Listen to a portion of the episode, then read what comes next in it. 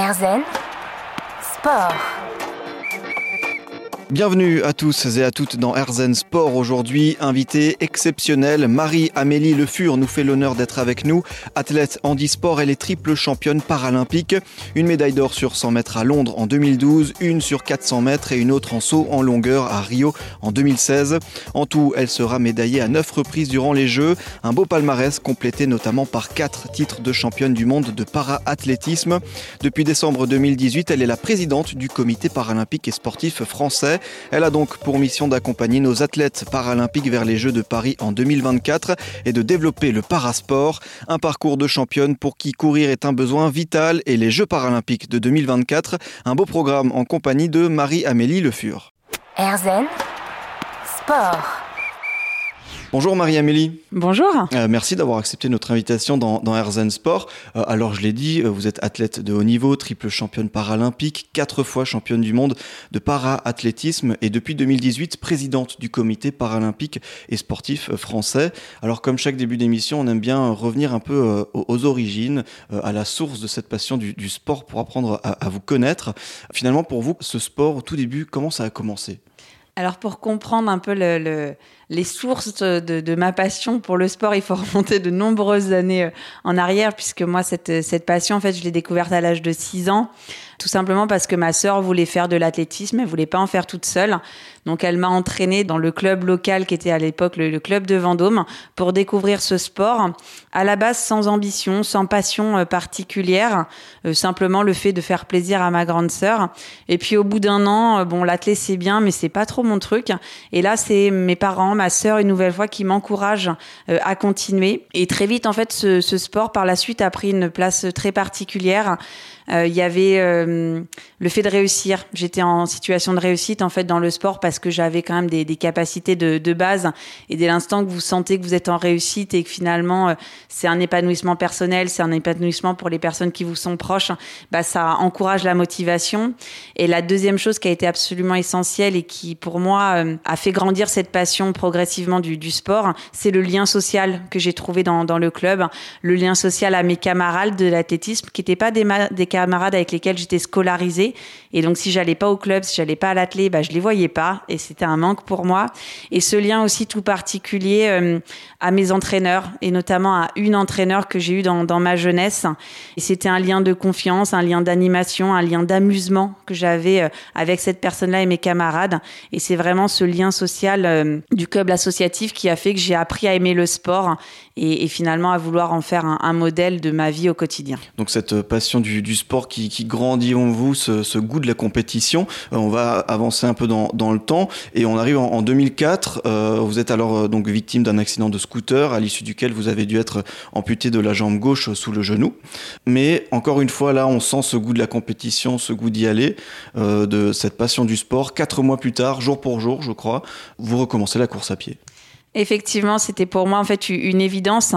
Ce qu'il faut en fait que, que les auditeurs euh, euh comprennent, c'est que hum, moi j'ai pas été amputée tout de suite. Il s'est passé trois jours entre le moment de mon accident et le moment où j'étais amputée, et ces trois jours où le diagnostic des médecins était pas bon en fait. Ils me disaient que eux leur ambition c'était de sauver ma jambe à tout prix, et à tout prix ça voulait dire au risque de ne pas remarcher en tout cas pas remarcher correctement, et au risque de ne plus jamais pouvoir faire de sport.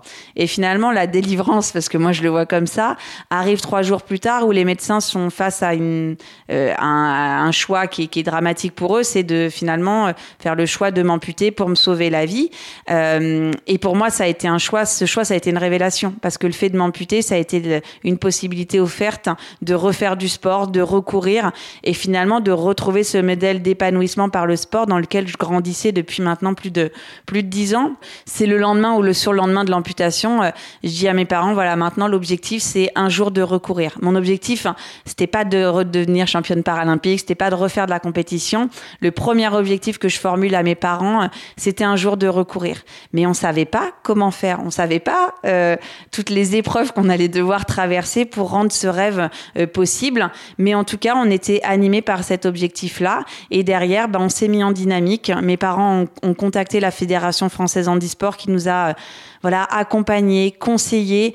Euh, je me souviens que j'ai eu l'occasion de rencontrer euh, l'équipe de France de paraathlétisme qui partait pour les Jeux d'Athènes euh, au mois de au mois de juillet-août. Enfin même c'était au mois de juin quand ils faisaient leur championnat de France.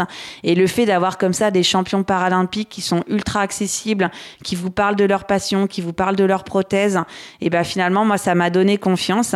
Et puis après il y a eu le tournage d'un film qui a permis que on s'affranchisse de, de la contrainte financière du de la l'achat d'une lame. Et, on sait à quel point finalement ces freins euh, peuvent être présents dans la vie d'une personne en situation de handicap. Et moi, ces freins, je les ai pas connus. Il n'y a pas eu d'autocensure, il n'y a pas eu de censure parentale, il n'y a pas eu de problématique d'achat de, matériel. Donc j'ai quasiment eu, on va dire, une voie royale pour reprendre le sport. Encore une fois, et c'est pas le, c'est malheureusement pas le quotidien des personnes en situation de handicap.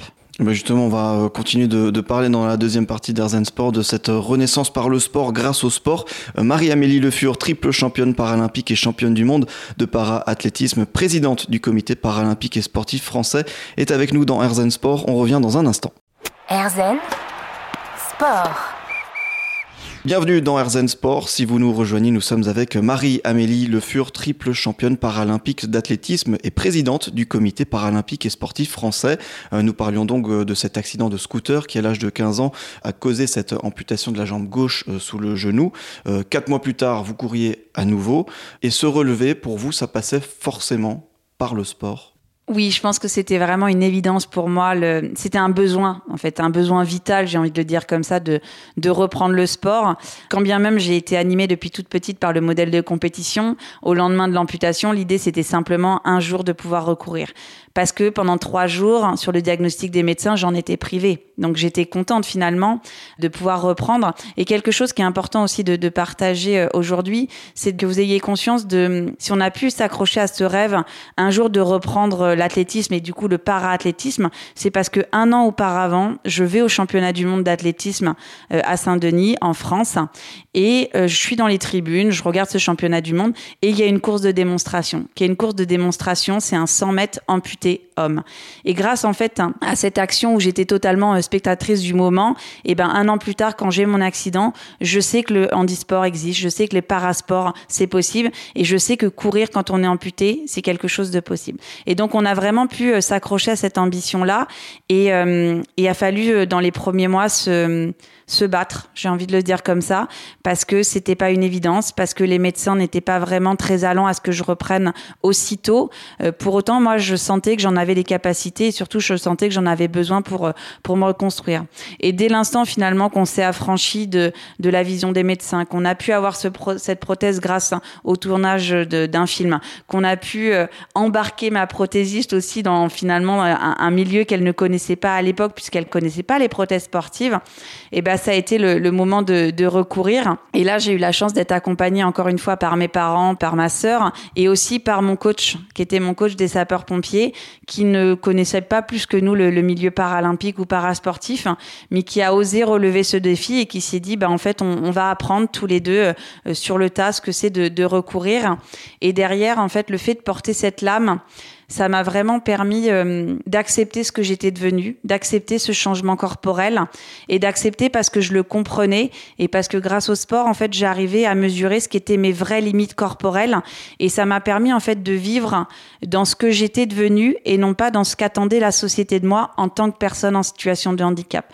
Et finalement, si j'avais dû m'arrêter à ce qu'attendait la société de moi parce que j'étais dans cette case des personnes handicapées, je pense que j'aurais fait beaucoup moins de choses et finalement le sport m'a libéré. Le sport m'a permis de d'accepter ce que j'étais devenue et m'a permis de garder confiance en moi parce que j'avais conscience de ce que j'étais et que le sport ne me dévalorisait pas en tant que personne en situation de handicap. Finalement, l'envie de courir ne vous a euh, jamais quitté? Jamais quitté. Mais pour autant, on a beaucoup jugé le choix qu'on avait fait avec mes parents de recourir. Tout le monde pensait que c'était trop tôt, tout le monde pensait qu'on allait trop vite. Et pour autant, nous, on, a fait les étapes dans, l'ordre, c'est-à-dire qu'on a attendu la cicatrisation, on a attendu que je puisse marcher correctement pour mettre la lame de sport. Mais effectivement, parce que j'étais jeune, parce que j'étais insouciante et parce que j'étais en très bonne santé, toute cette reconstruction, elle est allée très vite. Et finalement, ce facteur de résilience ou de période de deuil qui peut prendre cinq 5 ans en temps normal. Chez nous, il a pris quelques semaines, quelques mois. Et c'est comme ça. Et il faut pas juger les personnes pour qui ça peut prendre plus de temps. Mais on a tous des rythmes d'acceptation qui sont très différents. Et moi, j'ai eu la chance de pouvoir accepter très vite hein, cette, cette situation. Mais derrière, encore une fois, on s'est, euh, on s'est heurté aux préjugés et à la stigmatisation que l'on fait de la situation de handicap. Et ça a été très dur. Mais j'ai pu euh, très vite, en fait, compter sur un, un écosystème, un entourage de, confiance. Mes parents, le monde des pompiers, mon entraîneur, ma prothésiste, qui nous ont confortés et accompagnés euh, dans la réalisation de cet objectif. L'importance de, l'entourage dans ces, dans ces cas-là aussi. Euh, Petite question pour, pour conclure euh, cette partie. Donc, vous avez parlé de ces ressources euh, dans lesquelles vous avez puisé pour aller de l'avant. Quand vous courez, comment vous vous sentez personnellement? Qu'est-ce qui se passe? En fait, j'adore la, la, la, sensation de, de, course parce que hum, J'adore la sensation de légèreté en fait. J'adore sentir le contact du sol sous le pied. Pour le coup, je le sens plus euh, euh sous, sous l'autre pied, mais mais c'est vraiment toute cette sensation de, de fluidité, de légèreté, euh, sentir aussi le, le vent, l'air sur sur le visage euh, et le fait de courir voilà en pleine nature, c'est vraiment de, des choses que j'aime. Et surtout ce que j'aime dans la pratique du sport en règle générale, c'est que c'est un moment de lâcher prise absolument extraordinaire. Et, et quand finalement il y a des fois ça va pas au quotidien ou que j'arrive pas à, à, à, dénouer un problème, le fait d'aller faire du sport finalement c'est c'est une, une, capacité à prendre de la hauteur sur nos soucis du quotidien et souvent à trouver des pistes de résolution qu'on n'a pas réussi à trouver tout au long de la journée. Le sport comme remède à, quasiment tout. Euh, se relever grâce au, sport, notre invité du jour, Marie-Amélie Le Fur, nous montre que c'est possible. Championne paralympique d'athlétisme et présidente du comité paralympique et sportif français. À tout de suite.